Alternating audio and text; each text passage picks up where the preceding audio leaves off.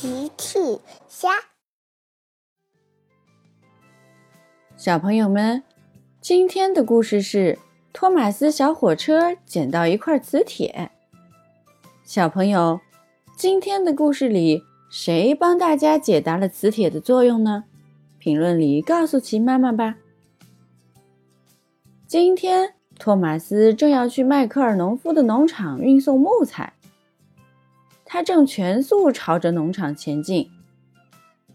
托马斯来到了维克多修理厂的门口，他看到了一块奇怪的石头。托马斯说：“哦，好险，差点被这块石头绊倒。这块石头放在这里会影响其他人的。”托马斯把石头捡了起来，放到了车厢里。托马斯继续出发了。他经过猪爷爷家，看到猪爷爷正在给他的蔬菜浇水呢。托马斯想，猪爷爷的蔬菜长得可真好呀。当托马斯经过猪爷爷的菜园子的时候，忽然，猪爷爷的锄头和钉耙飞到了托马斯的车厢里。可是托马斯并没有注意到，他继续往前走了。托马斯又经过了公园，他看到了小趣一家正在公园里野餐呢。托马斯心想：今天的天气非常适合野餐，可惜我还要去运送木材。托马斯经过了公园，忽然，齐妈妈用来装奶茶的水壶突然飞到了托马斯的车厢里。托马斯还是没有注意到。他继续往前走了。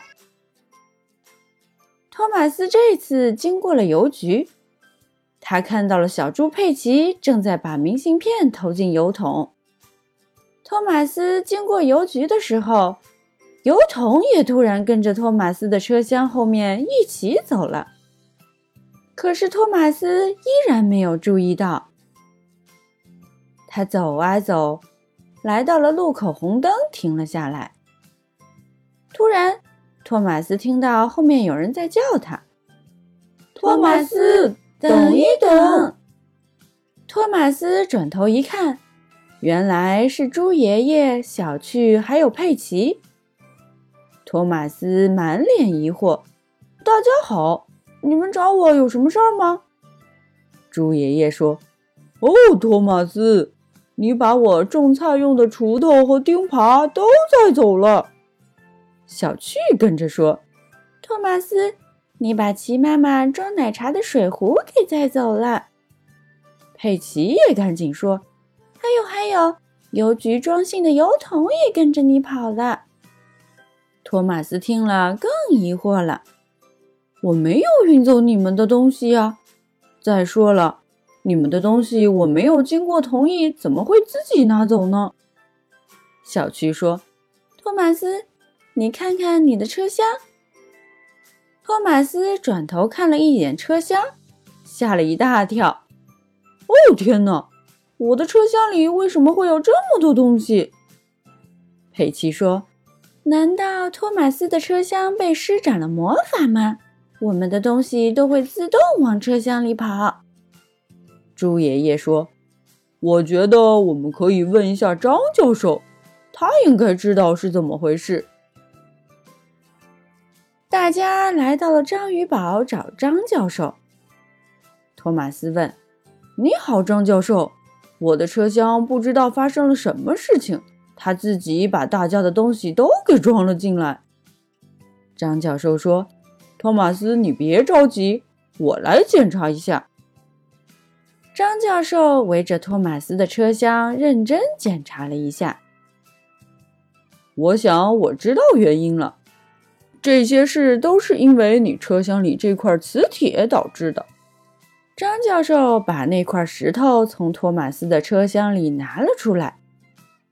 托马斯说：“磁铁，这是我早上在路上捡的石头呀，我还差点被它绊倒了呢。”张教授摇了摇头：“哦不，这其实是一块磁铁，它可以自己吸引铁磁性的东西。”因为锄头、钉耙、水壶和油桶都是铁做的，所以就被吸进了车厢里了。小趣听了说：“这么神奇呀！那磁铁还可以用来干什么呢？”磁铁同性相斥，异性相吸。你们看，张教授说着，重新拿出两块磁铁。张教授把一块磁铁给小趣。另外一块给了佩奇，小趣的蓝色朝外，佩奇的红色朝外。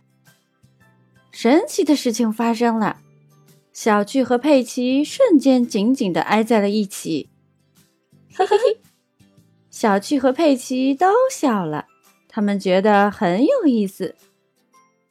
张教授又把佩奇身上的磁铁掉个头，蓝色的朝外。